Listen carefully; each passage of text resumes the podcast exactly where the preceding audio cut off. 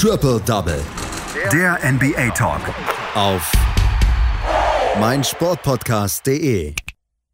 Die Portland Trail Blazers brauchten eine richtig gute und effiziente Leistung von Damian Lillard, um die New Orleans Pelicans auf Distanz zu halten. Und die Philadelphia 76ers haben es auch ohne Joel Embiid geschafft, gegen die New York Knicks zu gewinnen. Das waren so ein bisschen die Hauptschlagzeilen aus der letzten NBA-Nacht. Hier bei Triple Double auf meinsportpodcast.de wollen wir euch natürlich über alles informieren, was es in der letzten NBA-Nacht gegeben hat. Und darüber spreche ich jetzt mit einem aus unserem Expertenpool. Heute ist es Amir Selim. Hallo Amir. Hallo Andreas. Ja, die New Orleans Pelicans sind ein Team, gegen das man im Moment nicht so richtig gerne spielen möchte. Sein Williamson, Brandon Ingram spielen immer besser zusammen. Lonzo Ball zeigt immer bessere Leistungen.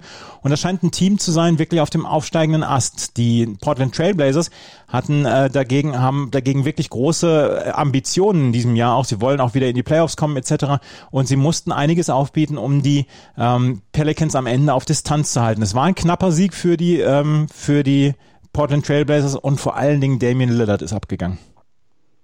Ja, es war mal wieder eine wahnsinnige Leistung von ihm. Wie so oft leben die Portland Trailblazers vor allem von seiner, ja, von seinen speziellen Fähigkeiten. 50 Punkte, 10 Assists, ähm, 6 Dreier gemacht und 18 von 18 Freiwürfe geworfen, also gerade auch am Ende dann in den entscheidenden Momenten geliefert. Und ähm, ja, wie du schon gesagt hast, die, die Pelicans eigentlich momentan echt stark. Zuletzt ja gegen die Clippers gewonnen. Und ähm, auch hier hätten sie den Sieg durchaus mitnehmen können. Also ähm, Zion Williamson noch mit, mit dem Wurf in letzter Sekunde, der da nicht reinging. Ähm, und sie waren ja auch lange Zeit in Führung, aber im letzten Viertel dann haben die Trailblazers aufgezogen und ja unter anderem 20 Punkte von Lillard allein im letzten Viertel.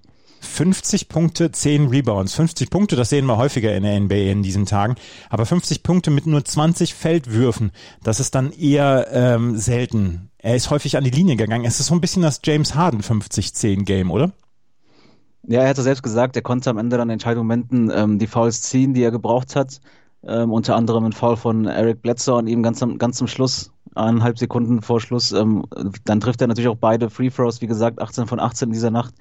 Und dann, ja, dann liegen sie mit einem im Punkt im Vorne und können das Spiel nach Hause bringen. Also das ist schon sehr wichtig, dass er dann diese Qualität auch mitbringt.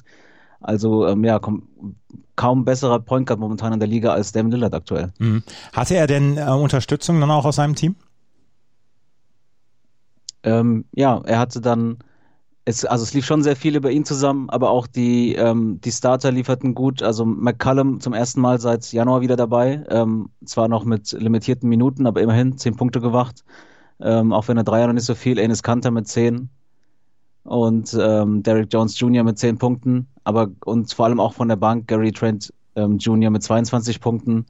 Ähm, haben natürlich auch geliefert, also es, aber natürlich war es entscheidend, dass Lillard dann im vierten Viertel nochmal diesen, diesen Sprung hatte. Und ähm, ja, es lag vor allem daran, dass auch die Pelicans eine wirklich gute Nacht hatten. Also seien weiterhin, also muss sagen, ähm, vielleicht noch nicht ähm, aus der Entfernung, also er hat keinen Dreier geworfen diese Nacht, aber in der Zone ist er mittlerweile man kann fast schon sagen, einer der besten der Liga. Also es, es ist wirklich schwer, ihn aufzuhalten, weil er zum einen körperlich sehr stark ist, als auch seinen Körper auch sehr gut einsetzt. Ähm, dazu Brandon Ingram, der ja offensiv vor allem seine Qualitäten hat und ja, wie, wie du schon gesagt hast, Lonzo Ball, ähm, wurftechnisch ja jetzt mittlerweile ja einer der besten Dreierwerfer der Liga. Das hätte man vor einigen Jahren jetzt auch nicht gedacht. Und ähm, dann dazu noch 17 Assists. Also die drei liefern schon ziemlich ab. Aber wie gesagt, heute Nacht war es dann halt Damon Lillard dann doch vielleicht ähm, ja konnte seine Qualitäten zum Sieg der Blazers einsetzen. 17 Assists von Alonso Ball waren für ihn Karrierehöchstwert bislang und du hast es gesagt, er, ist, er hat sich zu einem der besseren Dreierschützen dann der Liga entwickelt. Drei von sieben hat er jetzt getroffen. Aber wir haben, ich habe so ein bisschen das Gefühl bei den New Orleans Pelicans, die Starting Five ist völlig in Ordnung mit Bledsoe und Steven Adams zusammen mit Brandon Ingram, Zion Williams und Alonso Ball. Die Tiefe fehlt noch so ein bisschen bei den Pelicans, oder? Also zumindest in dieser Nacht offensiv war es okay. Also ähm, es kamen noch 20 Punkte von der Bank von äh, Nick Alexander Walker und 16 Punkte von Josh Hart. Ähm, ich bin mir nicht sicher, wie es defensiv aussieht. Also Zion ist da okay. Und Brandon Ingram hat, glaube ich, defensiv vor allem seine Probleme. Also offensiv ist er, glaube ich, ähm, gut genug für die NBA oder auch um ein Team zu führen. Aber ob er defensiv stark genug ist, bin ich mir nicht sicher. Ansonsten auch ähm, Eric Bledsoe, auch so eine Frage. Er hat bei den Bucks nicht die einfachste Zeit gehabt, nachdem er dort ähm, hingetradet wurde, jetzt ähm, bei den Pelicans als Veteran gefragt. Und dann ist es natürlich unglücklich, dass ausgerechnet er dann ähm, einen Foul macht, so spät im Spiel.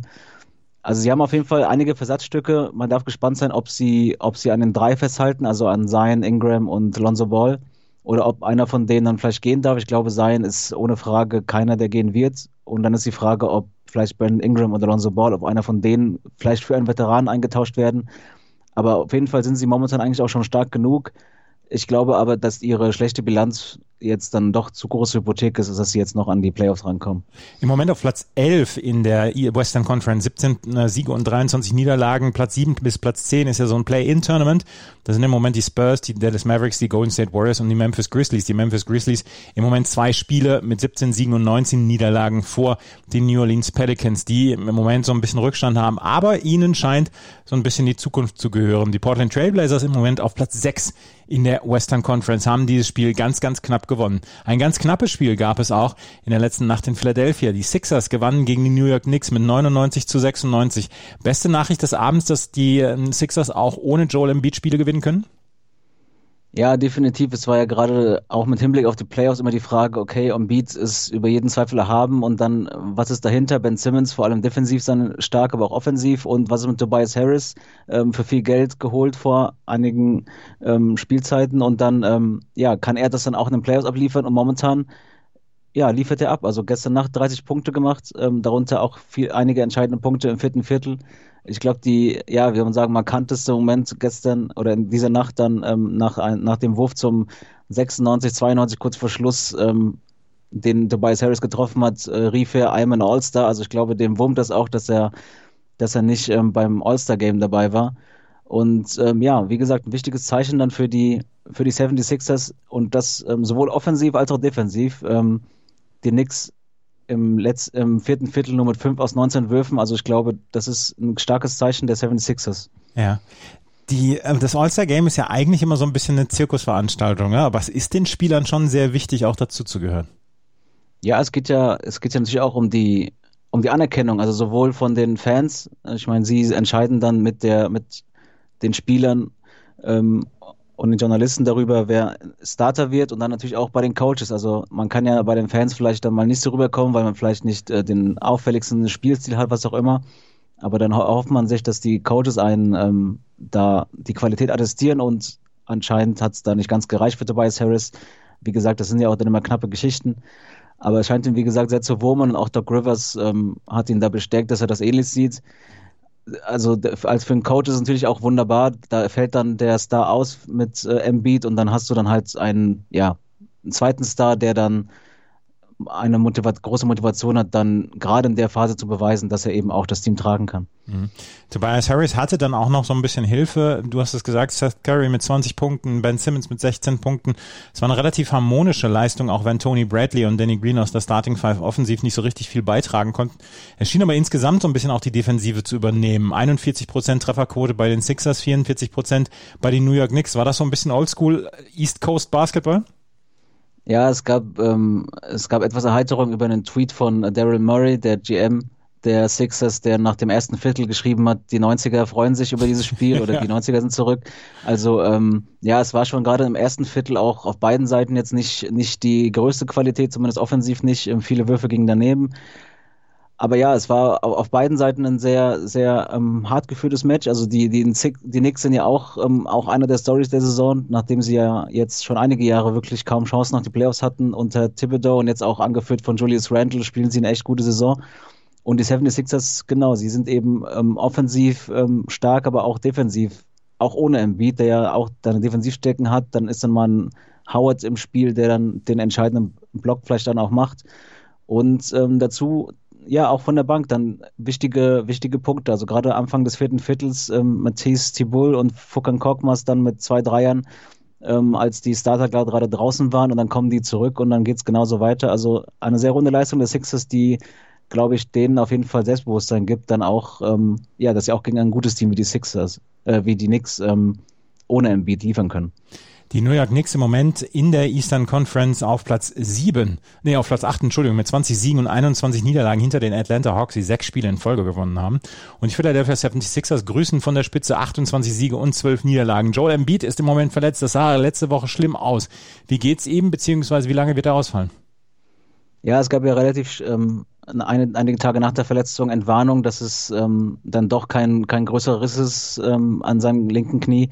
Er wird wohl jetzt aber noch trotzdem zwei Wochen fehlen. und ähm, darf man gespannt sein, ob die Sixers dann es trotzdem schaffen, ihre Position zu halten, bis er wieder da ist, oder ob das dann ähm, zu Problemen führt. Mhm.